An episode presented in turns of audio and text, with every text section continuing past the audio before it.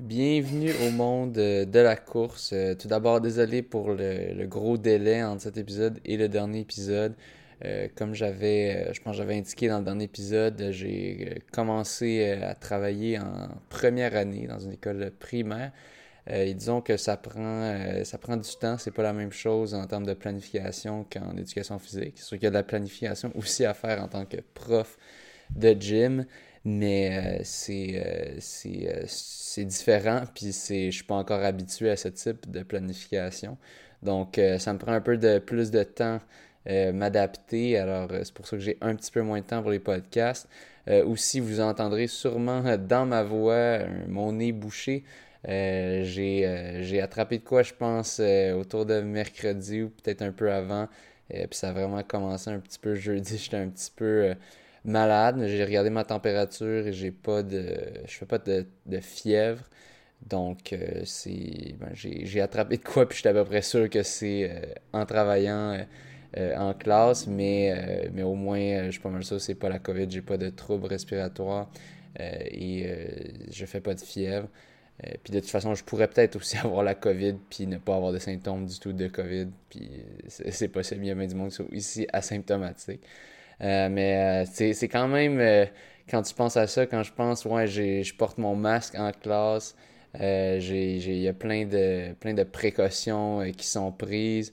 tout ça, en fait, tout le temps, en tout temps à l'école, il faut que j'ai mon masque. sauf, mettons, quand tout le monde est assis en classe puis que j'ai une bonne distance avec les élèves, là, je peux l'enlever pour enseigner. Mais malgré tout ça, tous les lavages de mains, tout ça, je peux pogner de quoi. fait que Là, j'étais chanceux, c'était pas le COVID, mais euh, ça aurait pu l'être. Euh, mais je pense que ça reflète un peu la réalité que euh, ce, qui, est un peu ce que j'ai dit depuis longtemps, que c'est sûr, moi je suis pour la réouverture des écoles parce que à un moment donné, les, kids ont besoin d'un certain niveau d'un contact humain, en tout cas la plupart d'entre eux. mais je suis aussi pour l'enseignement à distance pour tous ceux qui le souhaitent, pour réduire le nombre d'élèves par classe et pour que ceux qui sont qui ont peut-être des parents à risque n'est pas, pas aller en classe et plus faire ça à distance. Euh, donc, euh, parce que peu importe ce qu'on fait, je suis pas mal sûr que tout le monde va se faire contaminer. surtout là, avec l'hiver qui s'approche. En ce moment, moi, j'ouvre les fenêtres. Mais là, plus il va faire froid, à un moment donné, je pourrai pas garder les fenêtres ouvertes. Donc, on aura encore moins de circulation. Bref, je vais arrêter ce rant sur, le, sur le, les risques d'attraper la COVID en tant que prof en ce moment. Mais disons que je compatis un peu avec tous ceux, euh, tous les autres profs, surtout ceux qui, qui, qui sont plus à risque, euh, disons ceux qui sont peut-être plus âgés ou euh, qui ont d'autres d'autres choses qui pourraient les rendre plus à risque, disons. je, je compatis avec vous. maintenant, je vais faire une chose que j'avais oublié à mon dernier épisode, soit de remercier mes Patreons. J'ai réalisé ça euh, donc, euh, ben, désolé de vous, remercier en retard, mais je, tiens quand même ma promesse. Vous avez euh, votre shout-out par mois et, les membres Patreon Gold, c'est-à-dire ceux qui donnent 5 piastres ou plus par mois, auront leur deuxième shout-out dans le prochain épisode. Je vais m'assurer de la sortir d'ici la fin du mois de septembre. Donc, ça, ça, va me forcer à me botter le cul un petit peu. donc, tout d'abord, merci à Gabriel Robillard. Merci à Maxime Lopez. Merci à Mathieu Pollard. Merci Rolando Gomez. Merci Frédéric Vien. Merci Vincent Nadeau-Benoît. Et merci Tristan euh, Garcia. Si vous aussi, euh, vous voulez euh, être, faire partie des Patreons et donc encourager le podcast et d'avoir un petit shout-out par mois ou deux, eh bien, euh, vous allez sur ma, la, ma page Patreon du monde de la course, patreon.com slash le monde de la course, euh, et euh, vous faites un don de 3$ et 1 sou ou plus par mois. pourquoi 3$ et 1 sou? De même, le 1 sou fait la différence pour que j'ai une meilleure cote. de, des, revenus, c'est différent. Comment Patreon prend une cote, c'est 3$ versus 3$ et 1 sou. Euh, donc, euh, c'est cela. Mais pour l'instant, pour ceux qui étaient déjà à 3$ par mois, je ne vais pas euh, vous enlever vos shout-outs. et si vous donnez 5$ ou plus par mois, ben, vous avez deux shout-outs par mois. Donc, tout un deal. C'est quasiment aussi bon que la promotion de Subway, que tu as deux, deux subs en ce moment pour le prix d'un. Quasiment aussi bon, sauf que en fait, c'est pas aussi bon parce que sinon, vous auriez juste deux shout par mois pour le même prix. maintenant, moving on, on va maintenant, maintenant je vais révéler le gagnant du concours que j'avais fait la semaine passée. donc, je vérifie que ça c'était bien ça avait bien enregistré. Euh, oui, ça, devrait être bon. On va croiser les doigts. Euh, donc, euh, la semaine passée, j'avais annoncé un petit concours parce que j'avais reçu une inscription gratuite pour la troisième édition d'Oncours Montréal le 3 octobre 2020. Ça s'en vient très bientôt. et qui risque d'être une des seules courses disponibles qui, qui, auront lieu. En, ce moment, est-ce que ça aura lieu? Je pense que oui, vu que les deux autres ont eu lieu. Euh, mais là, avec la zone orange qui arrive, on va voir. Euh, mais euh, peut-être que de toute façon, si peut-être que cette inscription que vous gagnerez sera reportée l'année suivante ou un prochain événement. mais bref, en ce moment, je sais qu'avec l'annulation du petit train du Nord, auquel on reviendra plus tard, je pense qu'il y a beaucoup de monde qui vont, qui vont s'inscrire en ce moment. Donc ça risque de, de, se remplir assez vite, même si c'est pas sûr que ça aura lieu. Et donc, ben, j'annonçais que j'allais faire euh, tirer mon inscription parce que j'étais censé faire euh, le petit train du Nord. Euh, puis, ben, chose promise, chose due. Donc, même si le petit train du Nord n'a pas lieu, puis que là, de toute façon, j'ai un peu perdu la motivation. puis, avec la maladie ces temps-ci, je ne pense pas faire de grosses performances. Donc, je, donne, je donne toujours mon, mon inscription comme, promis. Euh, et donc, j'avais dit que je ferais le tirage à 19. Bon, j'ai, je le fais le 20. Euh, je ne l'ai pas encore fait, je vais le faire euh, à l'instant.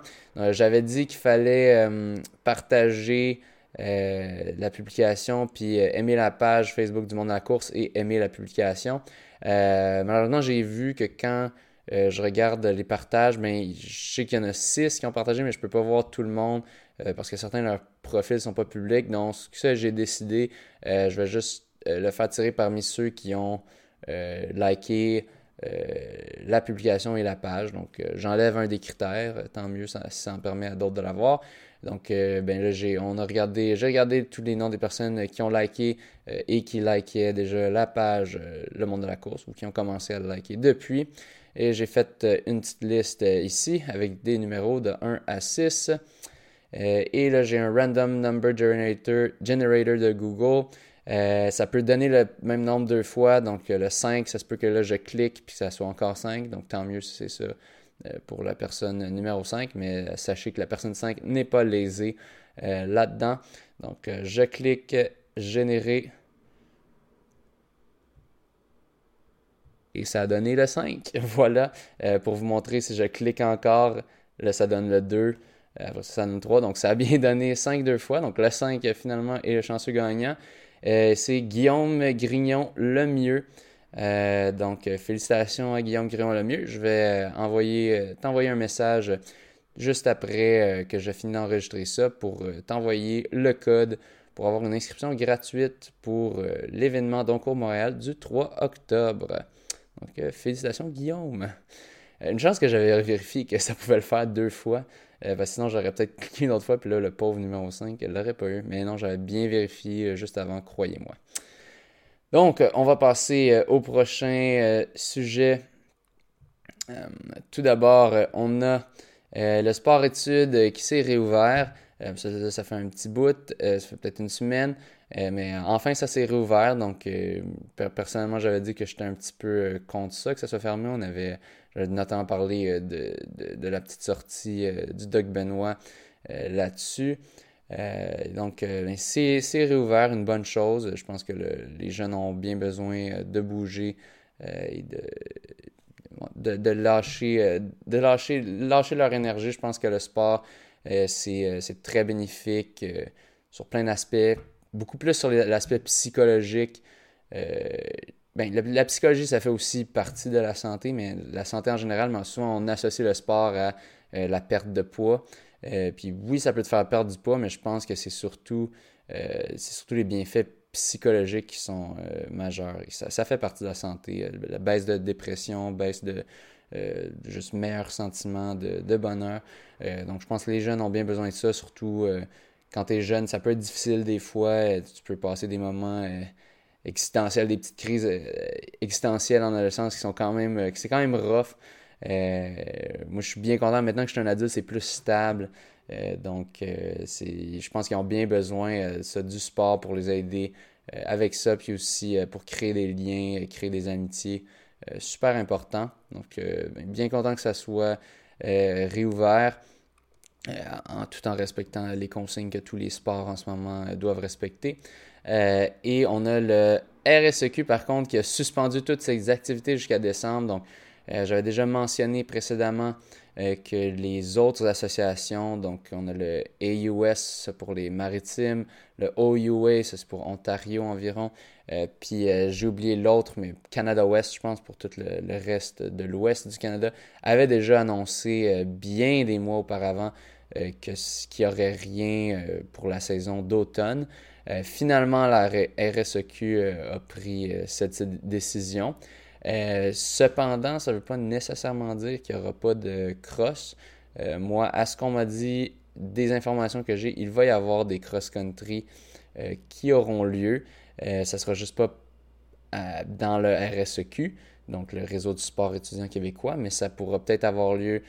il, est censé avoir des championnats provinciaux de cross-country pour l'instant euh, à Québec. Euh, puis il est censé aussi avoir une compétition, je pense, à Sherbrooke euh, autour du 10 peut-être octobre à voir. Mais c'est les informations que j'ai eues. Donc, il y aura peut-être du cross. Moi, c'est ça que je compte faire. C'est rendu ça mon plan B avec le, le, petit train du Nord annulé.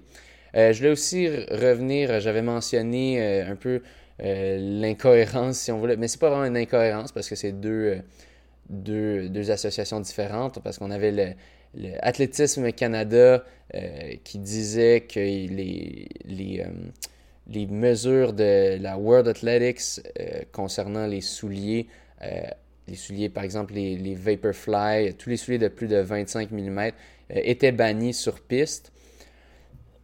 Donc le Canada appliquait ça. Euh, mais la FQA, de son côté, ne l'appliquait pas. On l'avait vu euh, avec euh, ben, tous les coureurs qui portaient des Vaporfly à la dernière compétition de la soirée rouge et or numéro 3. eh bien, j'ai eu, eu, une clarification de Félix-Antoine Lapointe, l'entraîneur-chef de la FQA.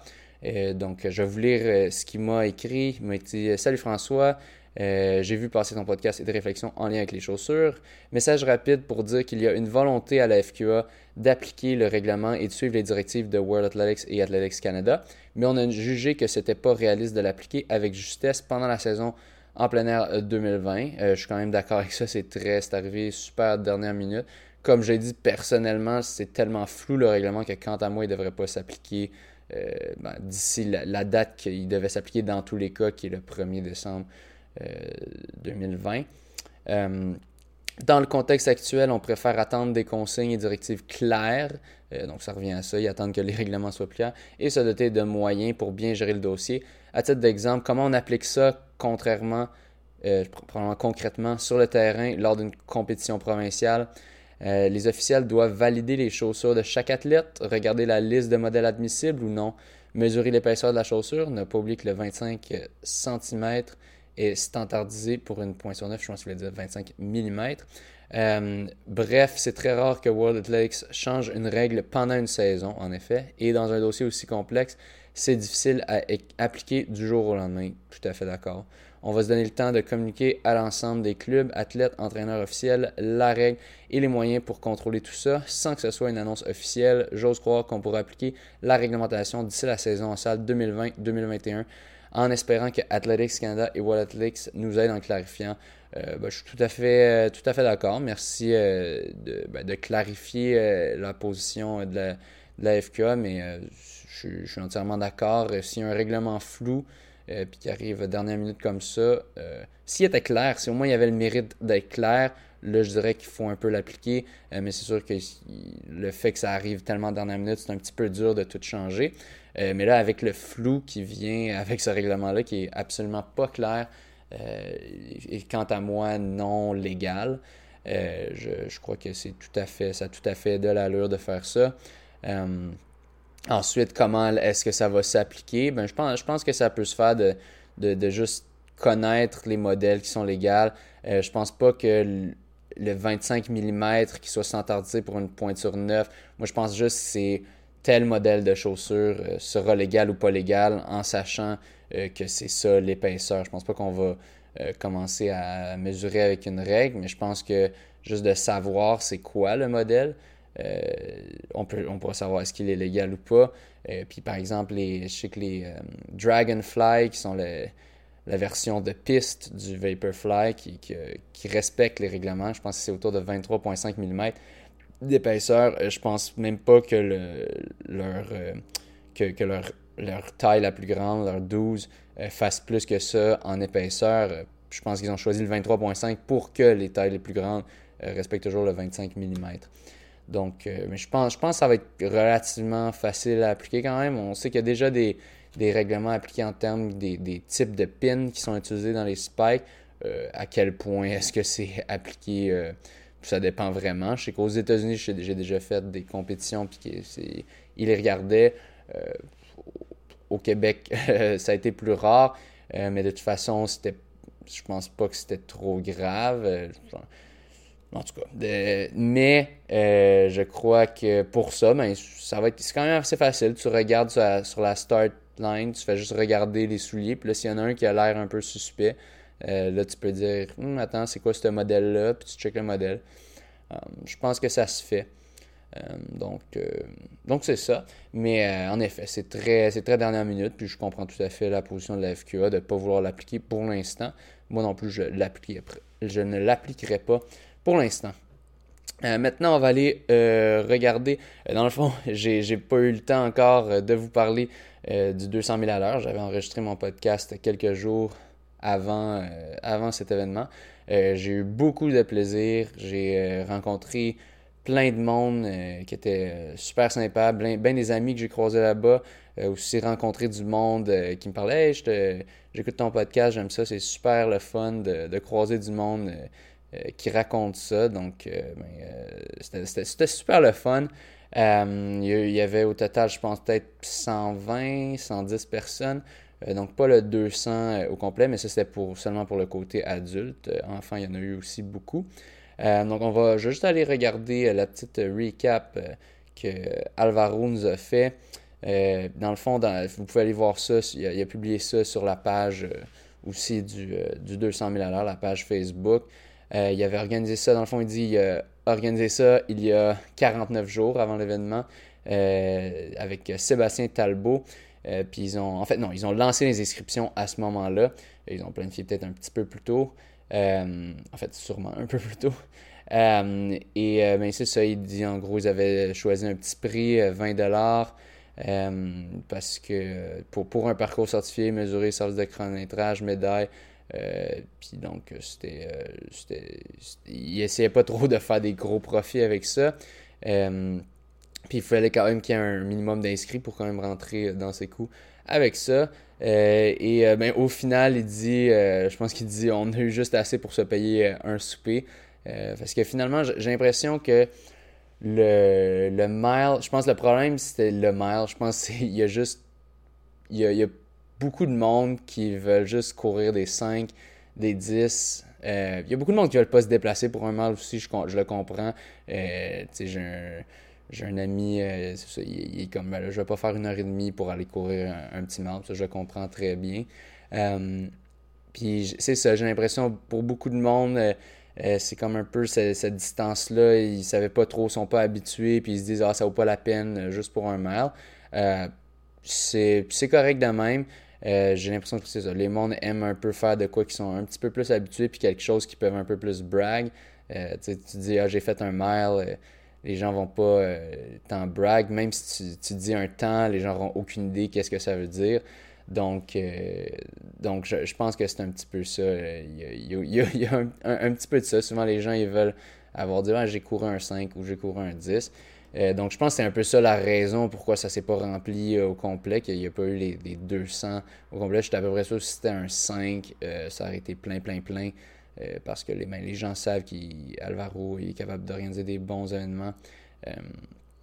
et que c'était un des seuls qui avait lieu, à part peut-être cours Montréal, dans la région de Montréal, dans ces temps-là.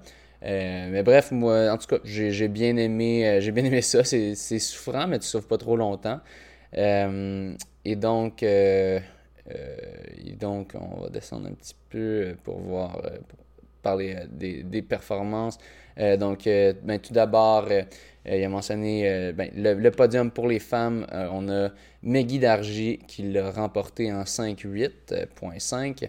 Elisabeth Mokruza qui l'a remporté en, qui a terminé deuxième en 5-29. Et finalement, Véronique Boire en 5-31.8. J'étais quand même un peu surpris. Moi, je pensais que Véronique Boire allait gagner.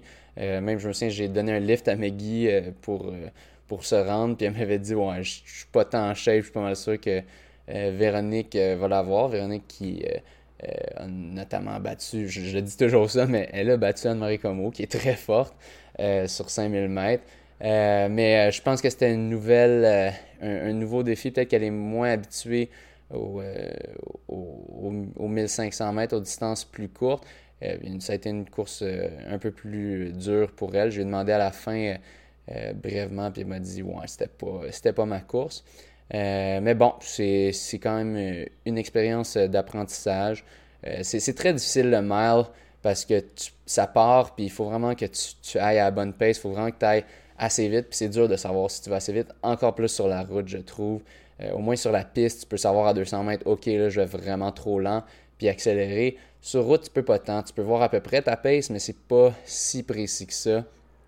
Puis anyway, tu devrais pas regarder ta montre euh, tant souvent euh, sur la route. je sais que sur piste, là je dis que tu devrais regarder, euh, peut-être un peu.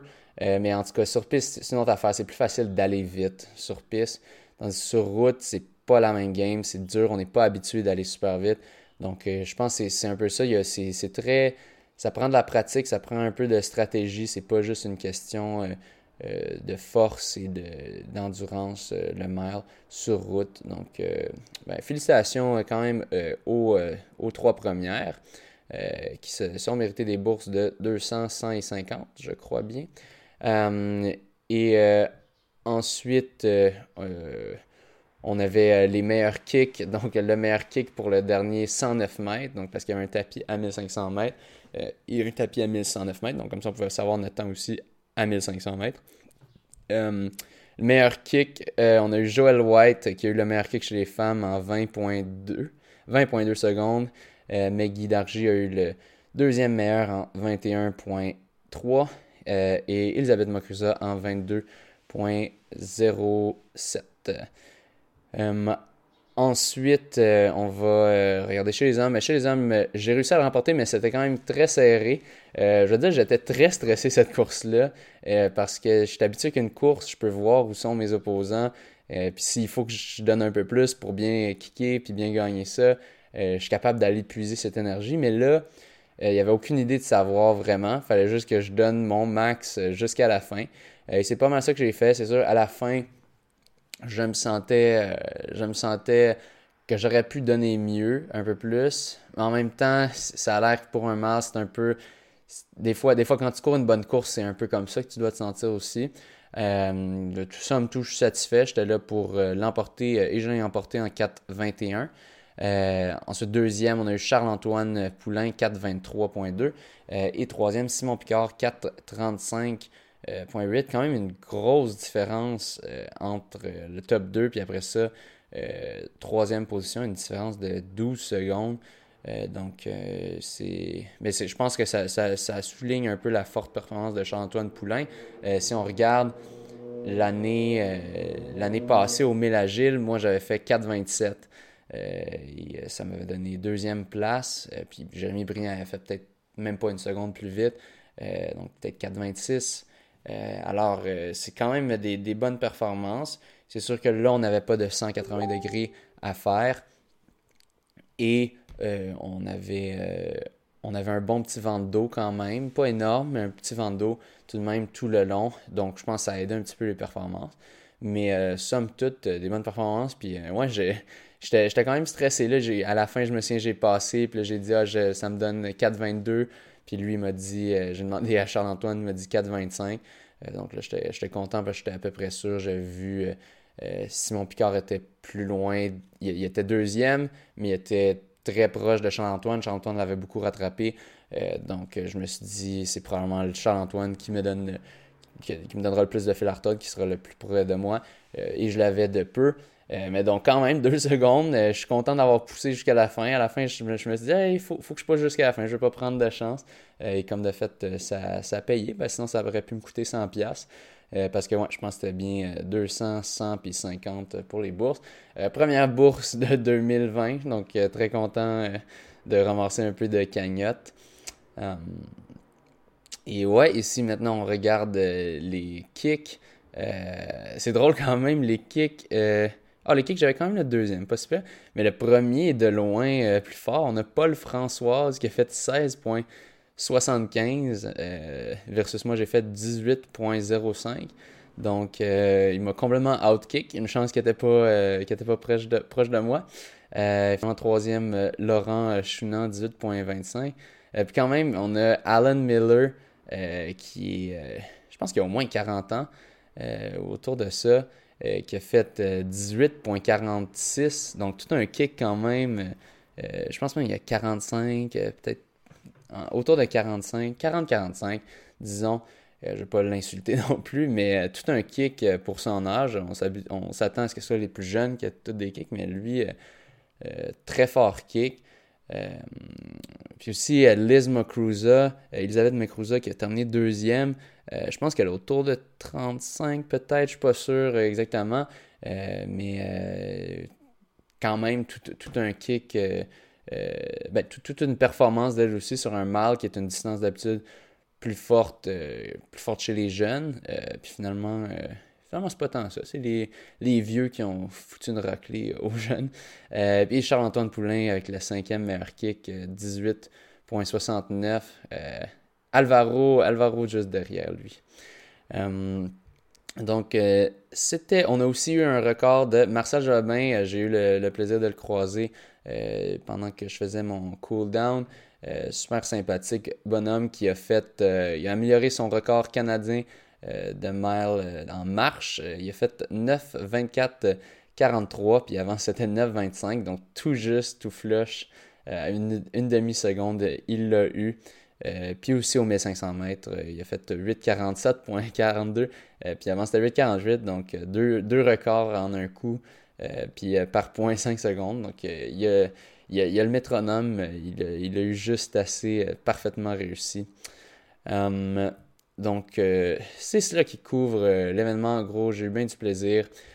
c'était vraiment le fun. Euh, je suis un peu triste que, que euh, Alvaro ait pas pu faire un peu plus de cash de ça, étant donné que je sais tout le temps qu'il a mis là-dessus. Euh, mais bon, c'est pas mal triste. Puis on, se retournera là-dessus après avec le, toutes les annulations d'événements. C'est pas mal frustrant, mais bon, qu'est-ce qu'on y peut. ensuite, j'ai fait, il y en a peut-être qui ont vu euh, ceux, qui, suivent la page Facebook du monde de la course euh, ont vu, j'ai partagé une offre sur euh, une montre, la Garmin 35, parce que moi, ma montre était rendue buggy, puis elle se chargeait plus bien. moi, j'avais une 235. eh bien, je, je, l'ai maintenant et je suis très satisfait. Donc, franchement, j'aime la taille, j'aime la légèreté. ça va tout juste ultra léger, beaucoup plus que l'autre. Euh, ça tient bien. Euh, donc, euh, somme toute, très satisfait. Je vais montrer pour ceux qui, regardent en vidéo, je vais vous montrer ça. donc, franchement, j'aime beaucoup. puis là, si on compare à l'ancienne, la Forerunner 235, qui est un modèle plus avancé et plus cher. mais franchement, ce que si vous êtes capable de vivre sans les, toute la customization que, que, vous pouvez faire avec la, 2.35 comme euh, d'avoir une photo de chat euh, en background, euh, puis d'avoir quatre écrans plutôt que trois quand vous faites du sport. Ça, c'est vraiment une, des plus grosses pertes, je dirais. Mais somme toute, je suis quand même très satisfait. Ça m'a coûté 118 plus taxes pour la 35. puis elle fonctionne assez bien. Il y a eu un petit bug que les, la distance se mettait en kilomètres, mais les, la pace donc était en minutes par mile. Euh, mais j'ai réussi à régler ça en gossant un peu, puis en, cliquant, en faisant syncer à partir de la montre. Donc, si jamais vous avez ce problème-là, si vous aussi vous l'avez acheté, vous avez profité de l'offre et que vous l'avez acheté, ben, euh, essayez de faire ça. Essayez de, de syncer dans Garmin Connect sur votre cellulaire, mais aussi de cliquer Sync Now dans la montre. Euh, et ça devrait fonctionner. Ouais, j'aime beaucoup jusqu'à présent. C'est ça. Il n'y a pas le GLONASS, il n'y a pas plein d'affaires fancy, mais elle va, elle va très vite parce que le système est très de base. il, si je clique tout de suite, boum, ça apparaît, boum, ça apparaît.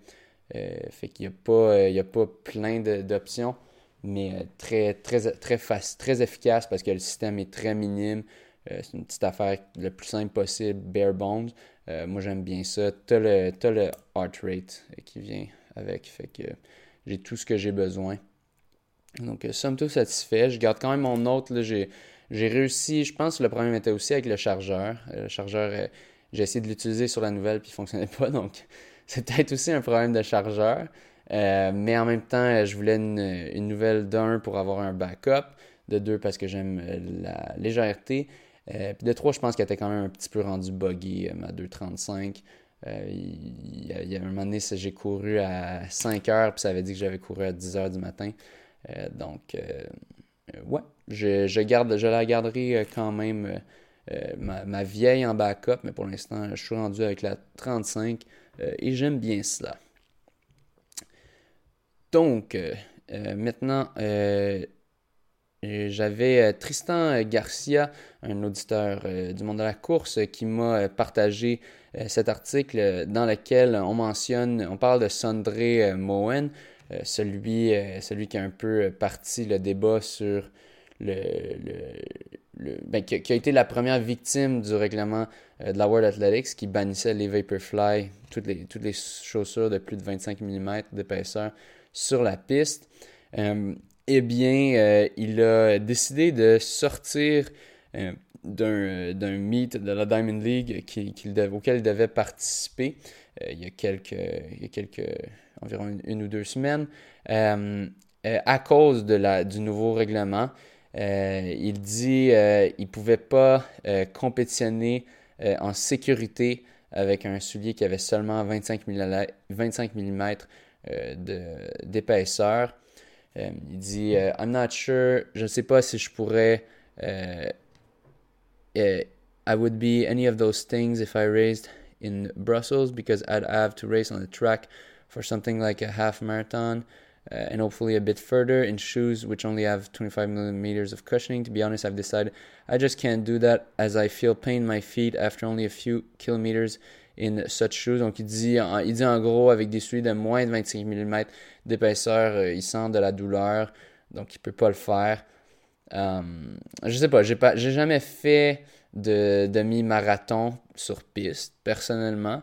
Euh, et euh, personnellement, j'ai déjà été euh, adepte de, faire les, de la piste des, 10 000 mètres en, souliers de, de, racers de, route, bien avant que ça soit la mode. j'étais, je, le faisais avant, j'étais un hipster des souliers de, de, route sur la piste. juste parce qu'en effet, un, un, 10 000 mètres en spikes, c'est pénible. Euh, je, ne sais pas avec les. Euh, moi, je faisais ça dans le temps, euh, avec des Matumbo, qui sont quand même très légers puis très petits. Puis c'est bien pour de, la vitesse, mais à un moment donné, pour un, pour un 10 mm, tu commences à sentir. Je pense que je les utilise pas plus que pour un 5000. Puis maintenant, j'ai des spikes de, de pour mes 5000, donc j'utilise ceux-là. mais c'est ça, je sais pas. Pour un, pour un demi-marathon, en effet, ça serait pénible en spike, mais je sais pas le Dragonfly euh, de Nike à quel point le 25 mm donne de la protection. Peut-être pas assez euh, pour lui, euh, pour son goût, mais tout le monde a les mêmes règlements. Tout le monde fait face à ce règlement-là, donc il n'est pas le seul. c'est son droit de, pull-out, mais je, anyway, je, suis contre le règlement à la base juste parce qu'il a été mal formulé. après ça, s'ils veulent décider de mettre des règlements euh, sur euh, la piste, que tu n'as pas le droit d'une telle épaisseur. Peut-être, je sais pas, j'ai pas étudié toute la science de ça, de à quel point ça, ça donne un avantage d'avoir des souliers ultra rebondissants sur de la piste qui est déjà rebondissante. Mais euh, si, si ça lui tente pas, ben, il peut le faire sur la route. là, c'est sûr, je dis ça, euh, puis tous les demi-marathons de route sont pas mal cancellés. Donc, c'est, c'est sûr qu'il est un peu pris. Il peut plus faire, peut plus tant faire ses demi-marathons sur la route vu qu'il y en a très peu qui ont lieu. Euh, donc, il est un peu pris sur la piste, mais lui, ben, il est pas chanceux parce qu'il est, un petit peu fragile, puis ben, 25 mm de cushioning, c'est pas assez. mais quand même, je, dirais personnellement, euh, euh, il faudrait, que je vérifie mes, euh, mes Skechers Speed Elite. Je sais pas s'ils font plus ou moins que 25 mm. Je pense, je pense qu'ils sont un petit peu moins que 25 mm. puis ensuite, les Speed 6, je suis à peu près sûr que c'est moins que 25 mm. Qui sont des bons souliers de route que j'utilise sur 5K, 10K. le, Speed 6, j'ai décidé maintenant, je pense que j'utiliserai seulement pour 5K et moins. puis le Speed Elite, j'utiliserai pour 10K jusqu'à marathon. Euh, mais en tout cas, le Speed Elite, je suis pas mal sûr qu'il est très. Je suis pas mal sûr qu'il est en bas de 25 mm, sinon très près. Euh, donc, euh, puis moi, j'utiliserais ça. J'utilise ça pour des marathons déjà. Donc, pour un demi-marathon, j'utiliserais. Alors, ben, je vois pas pourquoi il l'utiliserait pas pour un demi-marathon sur piste. S'il n'est pas capable de faire ça, ben, à un moment donné, ben, un moment donné, faut, faut que tu choisisses. mais il y, a, des règlements qui ont été mis en place pour, pour un moment donné éviter qu'on se retrouve avec des trampolines sur les pieds. Euh, puis euh, c'est dur d'être d'un côté. Je sais pas si je suis pour ou contre euh, ça, mais à un moment donné, c'était rendu abusif. Tout le monde était rendu en, alpha fly. C'est un petit peu. C'est rendu un peu gossant. Donc je pense qu'il faut qu'il y ait une réglementation à un certain niveau. On veut pas que ça vire comme le vélo, que là c'est c'est la richesse a un gros impact sur euh, les performances. Si tu es assez riche pour avoir un bon vélo, mais tu vas mieux performer. Euh, ça, puis en triathlon. Euh, donc, je suis quand même pour une certaine réglementation. Puis si c'est ça le règlement, ben c'est ça le règlement. ensuite, ben, j'ai Gabriel Robillard euh, un autre auditeur euh, du podcast euh, qui mentionne, on a il m'a mentionné trois points. il y en a aussi un autre que je vais mentionner après. entre autres, qu'il y avait la classique Salomon du Mont-Tremblant qui a annoncé la tenue de son événement au mois d'octobre. donc, on va avoir un trail, un concept COVID. Les participants auront entre 7h30 et 15h pour aller courir le parcours. donc, il y a ça. Si les amateurs de trail, vous aurez course en sentier. Je sais qu'Aricana aussi permettait de juste venir puis le faire quand vous voulez. Euh, et celui-là, la, classique de Mont-Tremblant, mais ils ont décidé de le faire euh, euh, que vous aurez entre telle heure et telle heure. Personnellement, j'aime bien ça. Si j'étais un, coureur de sentier, c'est clair que j'irais faire ça, vu qu'il n'y a à peu près rien d'autre à faire de toute façon. donc, si vous êtes des amateurs de course en sentier, regardez ça, la classique Salomon de Mont-Tremblant. puis on a aussi, oui, l'autre chose, Abdul Aziz Kimba Jado. Euh, il avait notamment terminé troisième au marathon de Montréal en 2015. On l'a un peu moins revu ces temps-ci. Euh, mais là, il, il, a recommencé la course à pied après un arrêt euh, et il invite les gens individuellement à venir courir une distance, une distance de 21 km euh, avec lui euh, chaque jour euh, pendant 60 jours. puis il va s'adapter à votre vitesse. Et même, il, se déplace, je pense qu'il avait dit qu'il se déplaçait à un rayon de 40 km ou quelque chose du genre. Donc, si vous êtes à Montréal, sûrement qu'il est prêt à se déplacer pour venir courir avec vous. J'ai réfléchi, je pense que ça serait cool de le faire venir à la Chine, puis de, de, faire un petit podcast avec lui. Donc, je vais lui shooter un message très bientôt. parce que ça, serait, serait intéressant de voir ce qui se passe avec lui. Euh, il est quand même, c'est quand même euh, un personnage. Je, me souviens, je, l'avais croisé quand j'allais au. Euh, c'était à la banquise à un moment donné. Je l'ai croisé là, puis il travaillait là. puis c'est, fou les shifts qu'il fait. C'est une, chose qui est, qui est dure, c'est la course. Quand tu te mets à travailler temps plein, ou même peut-être plus que temps plein dans son cas, c'est, dur de, s'entraîner. C'est dur de récupérer c'est dur après ça d'aller faire des performances. Je le vois très clairement en ce moment. Euh, maintenant que je ben, l'année passée que j'ai couru, euh, que, je travaillais quand même à 80%, euh, et cette année que là, maintenant je suis rendu à 100%, c'est, ça, ça, taxe le corps, ça taxe le mental. Il y a tellement de choses qui viennent avec ça, toute la planification, que c'est vraiment dur d'avoir juste l'énergie mentale pour faire les entraînements. Je suis tellement moins constant dans, dans, la réalisation de mes entraînements pour X raisons. J'ai rencontre de parents ce soir-là, je peux pas venir au workout.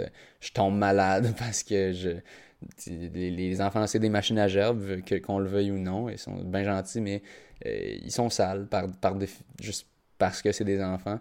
Euh, donc, euh, tout ça, ça, fait que ça, rend très difficile d'avoir la constance en entraînement. puis la constance, je pense, c'est un des facteurs les plus importants. On essaie souvent de, de, s'imaginer que, de changer, un changement de coach un changement révolutionnaire de, type d'entraînement, d'utiliser une nouvelle technique va, tout va peut-être nous aider à débloquer. Alors que souvent, ben, si on était on, est déjà inconstant à base, donc si on était juste capable d'être constant, peut-être c'est ça qui ferait euh, une différence. Donc, euh, donc euh, ouais, c'est quelque chose. Donc, ça serait intéressant de voir un peu, de voir un peu son, son histoire. Qu'est-ce qui s'est passé dans les dernières années avec lui? On l'a pas vu dans des courses depuis quelques années. Donc, de voir où est-ce qu'il en est. Euh, puis euh, qu'est-ce qui vient dans le futur pour lui. Je, je, vais voir ça. Je vais lui envoyer un petit message. Aussi, il y avait, j'avais oublié de mentionner, Charles-Antoine Poulain qui, est, qui fait comme un duo père-fils avec, avec son père. Ils, font, ils vont à plein de courses ensemble. Alvaro m'avait parlé d'eux. C'était ma première fois que je les avais rencontrés à l'événement d'Alvaro. mais je pense que ce serait très cool aussi de les avoir pour voir la dynamique euh, père-fils, de voir, euh, de voir est-ce que est-ce qu'il fait ça à cause de son père?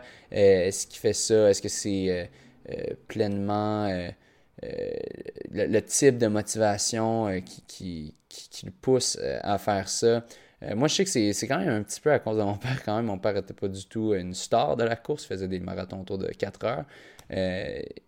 puis souvent, je, je, cite jamais ça comme raison pour laquelle j'ai commencé à courir.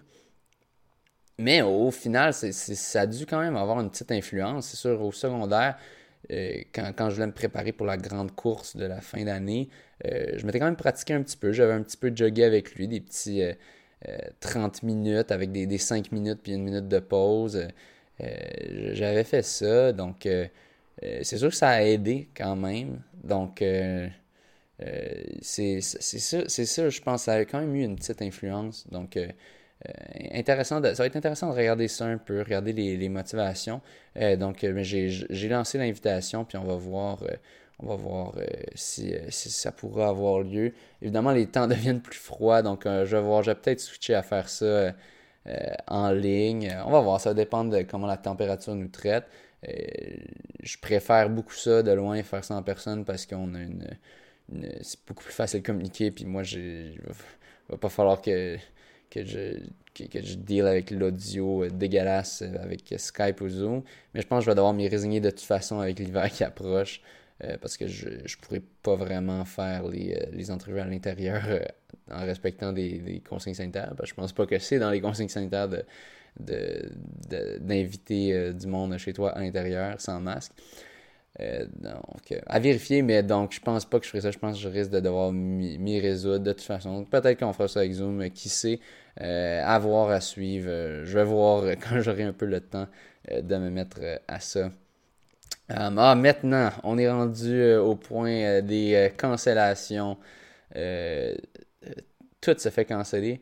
C'est triste, pas mal. Euh, puis aussi, euh, juste pour revenir au dernier point avant de finir, euh, si vous voulez voir, si vous voulez courir avec Abdul, allez sur sa page Facebook. Donc, c'est recherchez là sur Facebook Abdul Aziz Kimbajado. puis vous pourrez voir son, sa publication. Je pense que son profil est public. et sinon, aidez-le comme ami et vous pourrez lui parler. donc, ben, tout d'abord, on a eu le 10 km de l'Université Laval qui a été cancellé. J'avais dit j'avais dit, ça va avoir lieu, ça va avoir lieu. Euh, euh, j'étais pas mal sûr que ça aurait lieu. Euh, et finalement, ça a été cancellé. donc, ben, de toute façon, je n'avais pas planifié de le faire. je suis content de ne pas avoir planifié de le faire, sinon ça m'aurait fait un petit peu chier d'avoir tout fait mes plans. Pour, pour ça, puis là, finalement, que c'est cancellé. je pense que ça a été fait, je pense que ça avait été annoncé quelque chose comme le jeudi ou le mercredi avant, puis ça avait lieu le samedi. Donc, très dernière minute, mais ils ont été, ils ont été forcés par l'université, de, de, ce de ce que j'ai entendu, puis je suis à peu près sûr que c'est vrai. Donc, euh, c'est pas, pas les organisateurs qui voulaient le canceller, euh, mais c'est l'université qui voulait juste pas prendre de chance, euh, rester clean. puis, ils, voulaient pas se mêler à ça. Donc, malheureusement, ça n'a pas eu lieu. il y avait la chasse au record du 5 km qui devait avoir lieu, qui a quand même été maintenu, mais pour les élites. Donc, on avait Charles, Charles Philbert euh, puis euh, Jean-Simon Desgagnés avec euh, deux lapins qui, se sont, qui, se sont essayés. et ça a passé très proche. J'ai regardé le live stream, pas en live, mais par la suite. C'est drôle, le live stream a planté au milieu, puis je, compatis avec eux. Les, joies du live, c'est pénible. c'est pas vraiment des joies, c'est des. c'est des, des, des souffrances. Euh, et donc, euh, finalement, ils ont, réussi à le mettre par la suite, euh, après le, vidéo de la fin. finalement, vers la fin, moi, je pensais que Charles Philbert avait des meilleures chances vu que son PB est autour de 13-30 sur 5000 mètres sur piste. on, puis on a Jean-Simon Desgagnés qui lui est autour, de 13-50, je crois. Euh, finalement, euh, ça s'est terminé à 13,58 pour Jean-Simon. Vers la fin, euh, il s'est vraiment. tout le long, il avait l'air de, de rusher un peu puis de s'accrocher à Charles. Et finalement, vers la fin, dans le dernier kilomètre, peut-être, il a commencé à donner un coup. puis Charles, on voyait qu'il souffrait vraiment. C'était pénible. puis il a comme un peu give up, je pense, quand, quand, quand il a vu qu'il se faisait complètement clencher puis qu'il n'aurait pas le record. Fait que la, fin, il a sûrement quasiment jogué euh, pour finir en 14-08. Euh, puis Jean-Simon qui a fait 13-58, donc très proche du record, mais manqué de 3 secondes. Euh, c'était fou. Il y avait beaucoup de. Il y avait quand même beaucoup de hype médiatique. C'est le fun de voir ça pour un événement de course sur route qui d'habitude n'a absolument très peu de hype, à part pour le marathon de Montréal.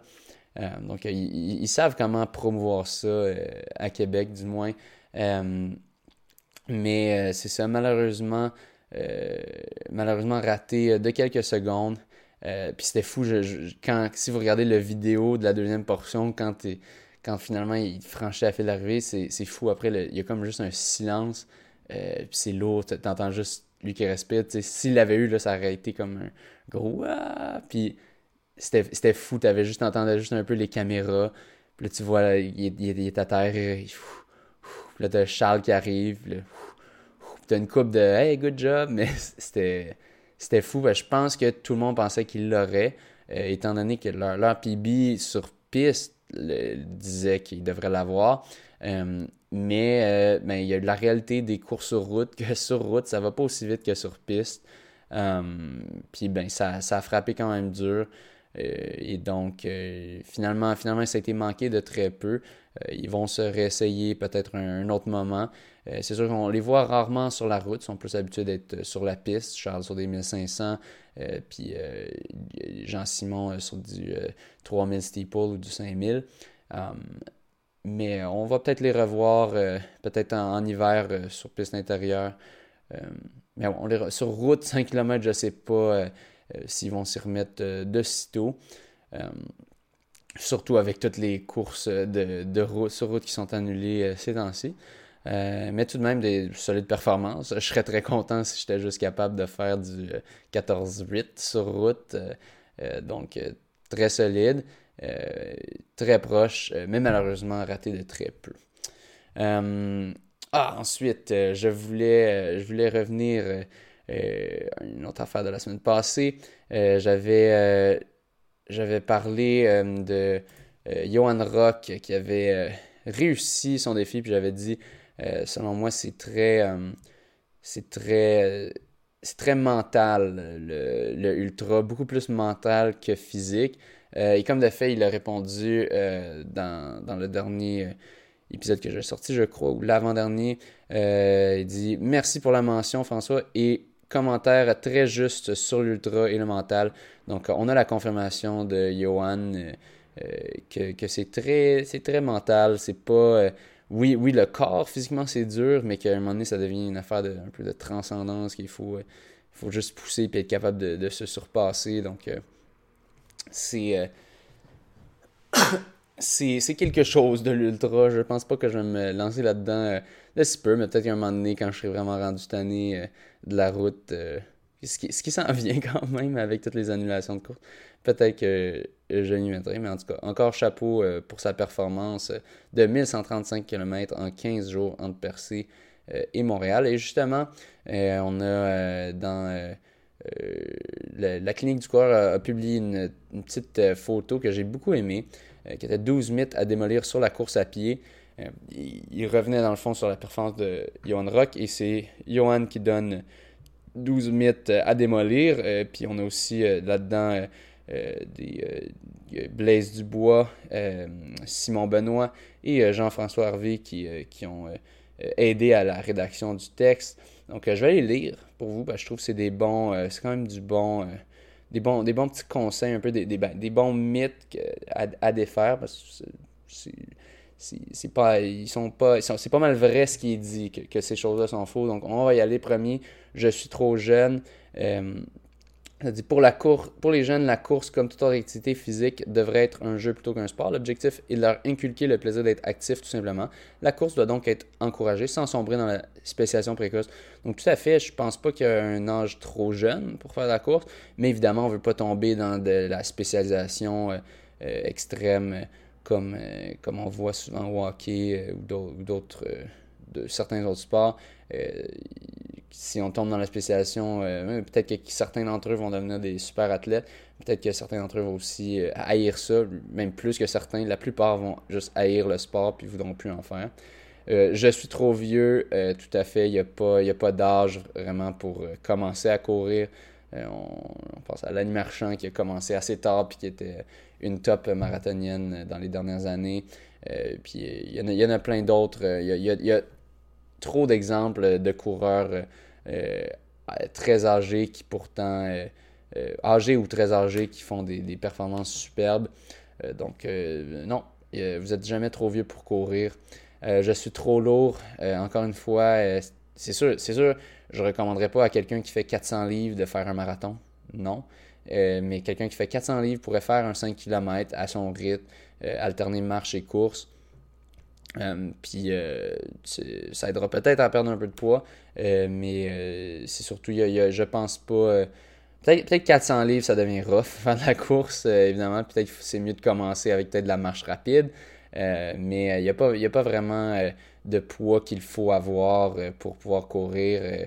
comme ça dit, vous pouvez alterner course et marche. Donc, c'est un autre mythe.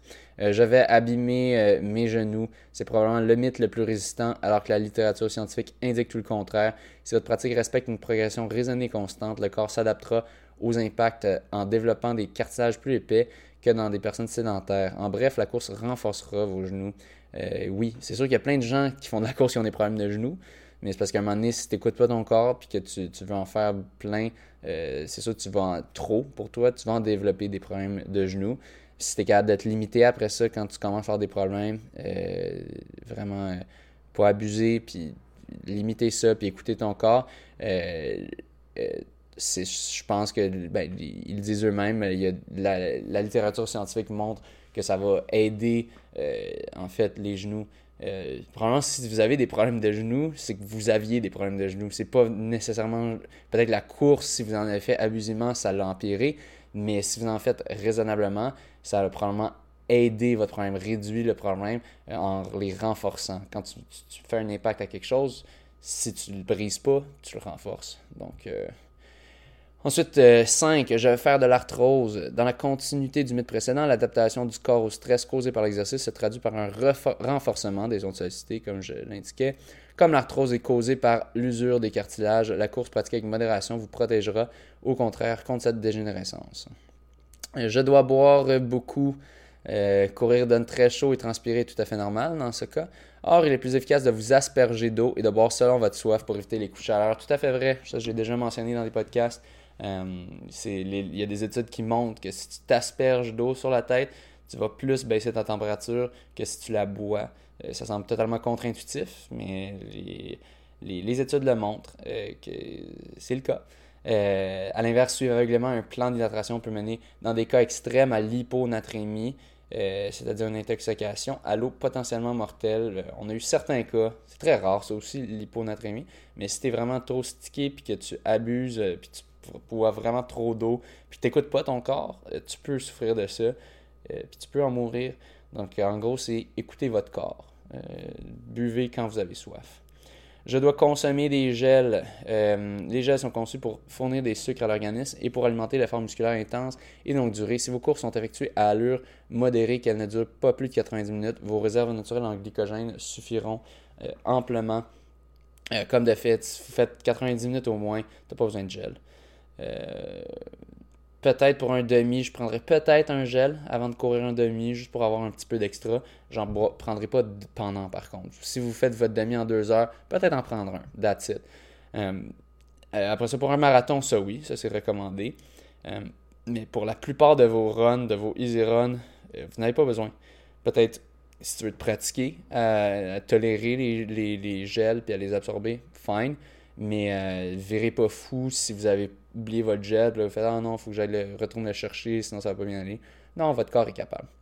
Euh, je dois consommer des boissons sportives. Euh, bah, mettons dans un marathon, oui, j'en prendrais parce que vous avez besoin de, de, garder quand même un certain niveau d'électrolyte. mais mais dans les entraînements, la plupart des entraînements, encore une fois, si c'est pas super long, vous n'avez pas besoin. Euh, je vais lire ce qu'ils ont écrit aussi. L'idée derrière ces boissons est que leurs électrolytes euh, vous, permettront d'éviter les crampes. Euh, sauf qu'à ce jour, la science pointe plutôt vers un déséquilibre neuromusculaire amplifié principalement par la fatigue. Alors, ralentissez tout simplement. ça revient à la publication dont j'avais parlé il y a quelques semaines, où est-ce qu'on parle des crampes. Est-ce qu'il faut manger des bananes? Est-ce que c'est c'est quoi qu'il faut faire pour éviter les crampes? ralentissez si vous avez des crampes. Ralentissez. c'est probablement que vous poussez trop la machine. Euh, donc, euh, un autre mythe. Euh, je dois acheter les chaussures les plus coussinées qui soient. c'est un mythe. ça varie vraiment selon votre corps. puis l'idéal, c'est probablement d'aller un peu moins vers le moins coussiné, mais graduellement. mais il ne faut, pas virer fou. chaque, chaque pied est différent, comme ça le dit. chaque coureur est différent. allez vraiment avec comment vous sentez, comme ils disent. Faites confiance à vos sensations qu'au discours euh, des grandes marques, au discours marketing. Euh, allez-y les essayer. Puis si vous aimez ça, prenez-le. Si vous n'aimez pas ça, prenez-le pas. Même s'il vous dit Ah non, ça va changer ta vie. Je dois courir le matin, le midi, le soir, euh, comme le fait chacun à son rythme. allez-y quand vous voulez. des fois, je cours le matin, des fois, je cours le soir. Ça varie selon ce qui match mon horaire. J'essaie de ne pas me compliquer la vie. Euh, je, cours au moment qui est le plus opportun pour moi et faites de même. Il n'y a pas vraiment d'études qui montrent que ce soit mieux de courir un tel moment ou un autre. Seule chose qu'on sait, c'est que si tu vas faire mettre un marathon qui est le matin, euh, c'est bien quand même d'être habitué, d'habituer ton corps à faire des, entraînements le matin quelquefois pour que ton corps soit habitué de pousser le matin. Euh, versus si tu t'entraînes tout le temps le soir, ben il va être un petit peu moins habitué. Et vice-versa, si tu as une course le soir, ben, de t'entraîner, t'habituer un peu à t'entraîner le soir. Euh, je dois m'étirer avant, après la course. Non, aucune étude qui prouve ça, que ça va réduire les blessures. Ça va augmenter ta flexibilité, ça c'est sûr, euh, si tu t'étires après. Euh, mais ça ne va pas réduire tes risques de blessures pour la course. Donc, prioriser autre chose, prioriser, prioriser le, renforcement musculaire over les étirements. Et finalement, je dois faire des intervalles, des longues sorties. Euh, je vais lire qu'est-ce qu'ils ont écrit. Les entraînements par intervalle ou les sorties longues peuvent être particulièrement efficaces pour progresser vers la blessure.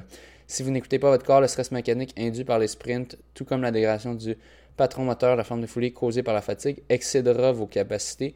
En résumé, méfiez-vous des changements trop rapides. Euh, oui, mais je, pense que c'est nécessaire de faire des, intervalles et des longues sorties quand même si on veut aller chercher une certaine performance, une certaine vitesse. Euh, mais là, il faut vraiment, comme ils disent, euh, aller, euh, aller à son rythme. Si, ton corps n'est pas fait pour en faire trois par semaine, fais-en deux. Si tu peux même pas en faire deux parce que tu as des grosses semaines, fais-en un entraînement par semaine. mais il faut, faut, faut, écouter son corps. parce qu'en effet, si on, si on pousse trop, si on se dit trop, ah, il faut vraiment que je respecte le plan, même si je me sens pas bien, en effet, on court tout droit vers la blessure. Donc, beau, petit post. Allez suivre, allez suivre clinique du coureur sur Facebook si vous voulez voir d'autres petits posts de même. C'est toujours le fun. J'aime ça, une, petite affaire bien concise. Euh, qui ça demande pas tant de, temps de lecture, puis ça dit euh, ça, aide à se rapprocher de la vérité euh, dans l'entraînement de course. Donc merci à la clinique du coureur pour ce beau petit article. Maintenant, hum, hum, hum, on avait Caster Semenya euh, j'avais couvert un petit peu son cas. Euh, Caster Semenya, dans le fond, elle est née euh, androgyne, je crois que c'est le terme. Donc, elle avait, elle avait les, l'appareil reproducteur féminin et masculin quand elle est née. elle s'est fait enlever le, masculin pour rester féminine, mais je crois qu'elle a quand même une, plus grande... En fait, je sais qu'elle a une plus grande quantité de testostérone que, que, les autres athlètes féminines. Euh, et donc, elle avait euh, s'était fait refuser de participer avec les femmes. Elle, clenchait complètement les femmes dans les compétitions, c'était même pas proche. Euh, et là, finalement, l'IAF à l'époque, maintenant la World Athletics, avait décidé de l'empêcher de compétitionner à moins qu'elle accepte de prendre des hormones qui allaient réduire son niveau de testostérone pour être, pour être plus proche des, de celui des autres femmes. Eh bien, elle a perdu, elle avait fait un appel de la décision à la Cour, cour fédérale suprême suisse. et, mais finalement, elle a perdu son appel. donc, elle ne pourra pas défendre son titre olympique aux 800 mètres à Tokyo, si ça a bien lieu. mais donc, elle a perdu son appel. Personnellement, euh, évidemment, c'est très touché comme sujet, mais personnellement, je dirais que euh, un moment donné, si on veut que le sport féminin puisse continuer, il faut qu'il y ait quand même des, règles. Euh, puis qu'il y ait une règle de testostérone. Personnellement, je suis quand même d'accord. mais, mais bon, c'est sûr, c'est pas tout le monde qui va être d'accord avec ça, mais je pense que pour la protection du sport féminin, on a besoin de quand même de balises assez claires. Euh, pour pas qu'on ait, par exemple, de, de, personnes, euh, mettons, euh, hommes qui, qui, changent à, femme, donc trans, transgenre qui vire, disons, à, femme, mais qui garde son niveau de testostérone et qui, après, puisse clencher de les femmes. Évidemment, c'est, ça serait. je pense pas qu'il y a vraiment qu'il y aurait de cas comme ça, de, de, de personnes qui feraient ça juste pour ça pense que c'est toujours souvent une idée comme très euh, un peu euh, conservateur de droite que les gens disent ah, euh, quelqu'un pourrait faire ça, donc c'est sûr que quelqu'un va le faire, mais les gens ont quand même des buts dans la vie, puis je, je, sais pas si. je pense pas qu'il y a beaucoup de monde que leur but dans la vie c'est d'être la personne qui a fait ça. il, y avait, il y avait aussi des débats avec des athlètes UFC transgenres qui, étaient passés de, de, de, homme à femme, qui, qui clenchait d'autres adversaires. Euh, bon, c'est des débats. Euh, moi, personnellement, je suis quand même un petit peu d'accord avec cette décision. Euh, mais bon, si, si, vous êtes en désaccord, laissez-moi savoir sur la page Facebook. maintenant, on a, je vais répondre à des messages d'auditeurs sur ma dernière publication.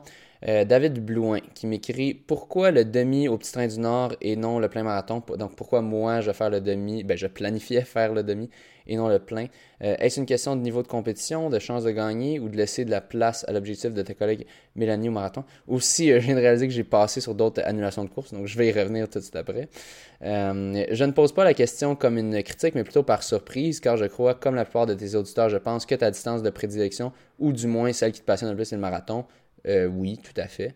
Euh, tu as bien fait de revenir sur l'instant de racisme. J'avais lu l'article de Lequin et ça m'avait semblé plate, oui, mais pas aussi grave que lorsque tu le racontes, euh, avec raison. Euh, oui, comme de fait, dans l'article de Daniel Lequin, ça, ça avait pas l'air si pire, ce qui était une affaire qui m'avait un peu gossé. et le pire, c'est que j'ai l'impression que ce genre de madame est de nature à se plaindre des autorités en embellissant sa propre version des faits, bien sûr. oui, tout à fait. comme de fait, dans la vidéo que j'ai enregistrée, ben, que je vous ai fait écouter un peu, elle dit euh, Why are you harassing me? Pourquoi est-ce que tu me, tu me harcèles, alors que c'était clairement elle qui était venue harceler ben, mon athlète et moi par la suite? C'est dommage pour la fille de la dame, mais intervenir dans un cas de racisme est un devoir de mon citoyen, selon moi. Ben, merci. Euh, les cas rouges, on n'y peut rien ou presque, mais pour le racisme, on peut faire quelque chose. Donc euh, oui, rouges, on peut pas faire grand-chose, sinon c'est de la violence animalière. Euh, mais, mais pour le racisme, tu n'as même pas besoin d'être violent, tu peux juste leur parler, puis leur dire ta façon de penser. Euh, et donc, euh, oui, c'est ça. Euh, dans le fond, pourquoi est-ce que je fais pas le marathon, même si c'est ma distance de prédilection, comme je l'ai confirmé Parce que je suis aucunement en shape pour faire un marathon. j'ai eu un build-up complètement de merde. j'ai eu des blessures, j'ai eu le, le, le, piriforme récemment. je, pense que je suis pas mal guéri de ça. Avant ça, c'était le, le IT band, la bande iliotibiale. Euh, ça a été une série de, d'affaires qui m'empêchaient de m'entraîner comme du monde. J'ai eu aucune constance. Et s'il y a une chose que je sais, c'est que ça prend de la constance pour un bon build-up de marathon. À Rotterdam, je me suis fait complètement punir pour ça. J'avais pas eu un bon build-up à cause de l'hiver. J'étais tombé, j'avais eu des blessures aussi. Et ça a été euh, un de mes pires marathons à vie. Mon pire marathon à vie, en fait. Euh, et donc, je n'ai pas envie de revivre ça de toute façon, il y a pas. Je, sais que je suis même pas proche de faire le record avec ma shape actuelle ou de, faire même un sub 220 ou même un sub 222 ou 221. Je suis même pas proche de faire un PB dans ma shape. Donc j'ai aucun intérêt. Je sais que le marathon, à quel point c'est souffrant. Quand je fais un marathon, je le fais à 100%, sauf quand j'ai fait Montréal l'année passée parce que là, je me préparais, je voulais faire Toronto à 100%. Mais euh, si, si, je suis pour faire un, marathon, ben, je vais le faire à 100%. Euh, puis j'ai. Euh, j'ai aucune intention d'aller à 100%, surtout qu'il n'y a aucun, euh, aucun, aucun incentive, euh, euh, aucun attrait au niveau, soit au niveau du temps, j'ai aucun temps vraiment que je peux battre réalistiquement parlant, puis aucun, aucun attrait monétaire non plus. donc, donc c'est ça. Pas de, pas de marathon. C'est pour ça que j'ai opté pour le demi. Aussi, il y a une belle gang de gars euh, qui était censé le faire euh, avant que ça soit annoncé que c'était annulé, euh, comme Patrice Amonté, Guillaume Dupire, que je devrais recevoir, on se croise les doigts si tout va bien dans les prochaines semaines. donc c'est pour ça que, que j'ai décidé finalement de, d'opter pour le demi. Puis finalement, on va voir. finalement, je pourrais pas faire le demi parce qu'il n'y en a pas. donc, on va, en fait, on va revenir à ça. J'étais passé, je sais pas pourquoi, j'ai comme oublié euh, d'en parler un petit peu. Donc, euh, on, ah oui, on avait eu la chasse au record de 5 km euh, qui avait eu lieu à Laval. on a eu la, Alvaro qui a dû annuler sa course des ponts. c'est pas son choix. je sais qu'il y a eu juste des pressions énormes de, de personnes. Je sais pas exactement si c'est quelqu'un qui a comme porté plainte à la, la santé ou quoi. Euh, mais euh, j'ai pas eu les détails, mais je sais que c'est pas vraiment lui qui voulait ça, euh, clairement pas. Lui, voulait vraiment que ça ait lieu. puis il perd beaucoup de cash avec ça. ou du moins, en tout cas, il va juste peut-être break even. Je sais que il offre le remboursement, un remboursement partiel à, les personnes qui étaient censées courir ou simplement de donner leur inscription pour qu'il soit trop euh, endetté parce qu'il avait déjà il avait déjà payé tous les, euh, toutes les euh, repas. C'était tout déjà fait. Ça s'est annulé quelques jours avant. fait qu'il y avait toutes les médailles, tous les repas. puis malheureusement, il a dû annuler ça. Vraiment triste. Je sais que c'était dur pour lui. Là. Je pense dans son courriel qu'il a envoyé à tout le monde, il dit ouais, je, je pense que ça n'aura pas lieu l'année prochaine parce que c'est juste c'est tellement rough, tu penses tellement de temps, tellement de préparation pour préparer de quoi, puis finalement ça se fait canceller. Euh, très rough, euh, on, lui envoie des, euh, pensées positives à Alvaro. ouais, ça doit être extrêmement frustrant, tout ça. On a eu le demi-marathon de la Chine qui a été cancellé, ça j'étais à peu près sûr que ça serait cancellé de un, trop de monde, de deux, à Montréal, puis de trois, je je, je sais pas, mais je pense que l'organisation, ils n'ont pas trop ils ont pas trop envie de prendre de chance. Euh, je connais, par exemple, l'organisation du marathon du Saint-Honor, moi, je savais qu'ils voulaient à 100% le faire. Euh, tandis que Demi de la Chine, je ne connais pas trop, euh, mais ça me semble un peu plus une organisation classique. si, s'il y a des, des risques, puis sont, en même temps, c'est compréhensible. Tu veux pas, ils veulent pas que la même affaire qui est arrivée à Alvaro leur arrive, qu'ils essaient de le faire, puis finalement, ils soient forcés de canceller, puis d'avoir plein de pertes monétaires. Euh, puis euh, d'avoir tout gaspillé plein de temps. Je, comprends, en fait, je les blâme pas, mais c'est ça, j'étais à peu près sûr celui-là que ça serait cancellé. marathon Petit Train du Nord, ça c'était ma surprise un peu. j'avais dit à tout le monde, inquiète... ben, j'avais pas dit inquiétez-vous pas, mais j'avais dit selon moi ça va avoir lieu. je me souviens, le jour avant que ça soit cancellé, Carl m'avait shooté un message. Euh, il avait dit Ah, moi, je, pense que ça va être cancellé. Euh, lui qui me disait avant que Toronto serait pas cancellé, puis moi je disais non, ça va être cancellé. Euh, mais finalement, je pense que là, quand Toronto a été cancellé, puis tout se faisait canceller, je pense qu'il a réalisé Ouais, je pense même ça va se faire canceller. Puis là, c'était rendu lui qui me disait que ça allait être cancellé, puis moi qui voulais pas y croire. puis j'ai dit bah, Regarde, moi je pense que c'est 50-50. Euh, puis euh, le lendemain, ça a été cancellé. Donc finalement, c'est lui qui a eu le dernier mot. Euh, petit train du Nord annulé, mais je pense qu'il est déçu lui aussi. Il y avait plein d'athlètes qui devaient, plein de ces athlètes qui devaient faire le petit train du Nord. je connais tellement de monde qui, qui avait mis tous leurs espoirs là-dedans.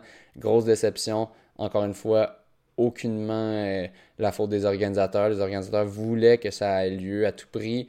et dans le fond, de ce qui a été dit dans le courriel, un des problèmes, c'est que la santé publique considère le parcours de 42 km comme un lieu. Euh, donc, il ne peut jamais avoir plus de 250 participants sur le parcours de 42 km, ce qui est un total non-sens dans ma tête. Tu as, des villes, tu as des, arrondissements. L'arrondissement de la Chine, c'est moins de 42 km, puis il y, a plus que 250 personnes à la Chine. Euh, je trouve ça vraiment un cave. Euh, tu aurais pu dire peut-être aux 10 km, faut pas qu'il y ait plus que 250 personnes, peut-être aux, 15, mais là, aux 42 km, euh, vraiment ridicule. Moi, je pense que ça aurait pu avoir lieu, euh, mais le, vu qu'il n'était pas capable de garantir qu'il n'y aurait jamais plus de 250 personnes en même temps sur le parcours parce que c'est impossible de garantir ça. Tu auras du monde qui va le faire plus vite que prévu, plus lent que prévu. Euh, tu, tu veux pas que le monde court toute la journée, tu veux pas que le monde court à, midi. Euh, donc, euh, vu qu'ils pouvaient pas garantir ça, ils ont dû annuler. grosse, grosse déception. puis là, je sais qu'il y a bien des gens qui cherchent un plan B. Donc, plusieurs qui vont qui ont, regardé pour. qui vont peut-être se tourner vers Oncourt Montréal. Euh, si vous n'êtes pas euh, aussi, euh, n'oubliez pas, il y a un rabais avec Concours Montréal, le monde de la course. Le, le, nom du rabais, c'est. c'est JARY 15, J-A-R-R-Y 15. Donc, utilisez le code promo pour avoir 15% de rabais si jamais vous le faites. Mais, mais ouais, si, je pense qu'il y a beaucoup de monde qui vont se tourner vers celle-là, vers le, Concours Montréal qui ont un marathon. Euh, ça va être dur à organiser, surtout que là, je pense qu'ils vont avoir bien des, gens qui se tournent vers eux. Euh, c'est. Euh, ça, va être, ça va être quelque chose. Est-ce que ça va avoir lieu? Ben, moi, je pense que c'est 70% de chances que ça ait lieu parce que les deux derniers ont eu lieu. puis ont montré qu'ils étaient capables d'organiser ça puis de ne pas avoir plus de 250 personnes en même temps, je suppose. Donc, je, pense que ça va avoir lieu, même si je dirais 75-80% de chances que ça a bien lieu. Je pense là-dedans, il y a quand même peut-être une chance qui. Je sais pas, parce que le marathon, ça va être 8 tours euh, du bassin. Euh, de pouvoir avoir ça, puis en même temps d'avoir d'autres courses, puis de s'assurer de pas avoir 250 personnes, ça va être tout un, tout un casse-tête. Mais bon, s'ils sont capables de le faire, tant mieux. Je pense qu'il y a beaucoup de monde qui, qui vont se tourner vers ça. Euh, ça se peut aussi qu'il y a du monde qui, qui disent euh, ben je vais juste aller faire le parcours du petit train du Nord euh, la journée que j'étais censé le faire. Puis tout bad, mais faites attention parce que ça se peut que euh, je ne sais pas si ça va être le cas, mais ça se peut qu'il y ait de la police qui soit là pour surveiller au cas parce qu'ils s'attendent peut-être à ce qu'il y ait beaucoup de monde qui fasse ça. et donc, si vous voulez pas avoir votre marathon potentiellement interrompu par la police, je, je, recommande de, de pas, euh, pas essayer ça. Peut-être allez-y un autre jour que le jour que c'était censé avoir lieu si vous voulez vraiment vous tenir à, faire sur le petit train du Nord pour avoir le, le dénivelé et l'expérience que vous étiez censé avoir. Euh, mais ouais, donc je, je recommande pas trop ça euh, parce qu'il risque d'avoir quand même beaucoup de monde qui vont faire ça. ou peut-être que non, peut-être qu'ils écouteront mon podcast puis ça, ils vont se désister. Euh, euh, en même temps, c'est pas, pas pour dire que c'est des imbéciles, c'est pour dire je, je, comprends la frustration. Peut-être moi aussi je serais porté à faire ça, mais de ce qu'on m'a dit, c'est très possible qu'il y ait, il y ait de la police pour surveiller qu'il n'y ait pas trop de monde là-bas qui font ça. donc, ben, ça risque de se tourner vers le, le Concours Montréal. il y avait des discussions. Il y a un article du Journal de Montréal qui est sorti je pense le jour après que ça a été annoncé que c'était annulé, euh, que peut-être qu'il ferait une course d'élite pour femmes. Euh, pour, euh, pour, parce qu'il y avait quand même eu beaucoup de hype autour de Mélanie qui était censée faire le, marathon, essayer de battre le record. Mais finalement, finalement c'est encore en discussion, mais je suis pas mal sûr que ça n'aura pas lieu. Euh, en partie pour la première raison que ça se peut qu'il y ait d'autres mondes euh, dans, le chemin euh, qui, veulent faire le marathon, puis qu'il y ait de la police. puis aussi, à un moment donné, c'est d'organiser un 42 km pour peut-être 8 personnes qui le courraient. Ce serait seulement pour les femmes, puis les, ces les à elle. Donc peut-être qu'il y avait aussi Como, Anne-Marie Como qui voulait le faire. je, je pense pas que ça aura lieu. de, de ce que j'ai entendu, non. Euh, ce qui risque d'arriver, il y avait un petit marathon pour élite organisé à Waterloo. Euh, que j'avais déjà prévu, j'avais peut-être prévu le faire, puis là, quand j'ai vu que je ferais pas de marathon, finalement, j'ai dû canceller. Euh, fait, que peut-être, Mélanie, je suis à peu près sûr qu'elle va faire un marathon pour ceux qui la suivent, pour ceux qui, qui espèrent l'avoir essayé de battre un record. elle devrait, elle va faire un marathon, je suis à peu près sûr. C'est une question de où. je ne crois pas à Oncourt Montréal. Euh, parce que ça va être peut-être un peu dur d'assurer d'un qu'elle puisse avoir ses gels à tous les moments, euh, puis d'avoir, euh, d'avoir, de pas avoir passé trop de monde. donc, moi, je, suis pas mal sûr qu'elle risque d'aller à Waterloo pour, pour faire ça avec le, le petit marathon d'élite qui est organisé là-bas. Il y a quand même du monde rapide qui vont être là, puis elle pourra avoir ses pacers avec elle. Euh, puis elle pourra avoir des. C'est une petite loupe. C'est une loupe de, je pense, 1.6 kg ou 1.7 qui va faire 24.5 tours. Euh, donc, euh, ça va être rough, mais au moins de même, elle va être assurée d'avoir ses gels puis son hydratation quand elle veut, qui, est quelque chose que, pour elle est, important. Donc, donc elle va, elle va s'essayer, ça je suis à peu près sûr, mais probablement pas au Québec. Et euh, donc, euh, finalement, euh, je vais revenir sur une question, un, petit commentaire de Stacy, Lee qui, qui, me demandait J'aimerais avoir votre avis sur la chaussure CloudX de la compagnie Own qui est à 170 dollars. attendez, je vous reviens dans deux secondes.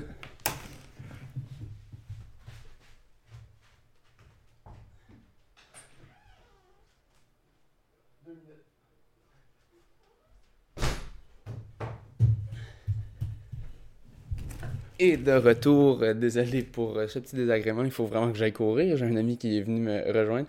Euh, mais, mais bref, j'ai déjà porté des, des, chaussures de Cloud. Je, pense que c'était le Cloud Racer dans le temps.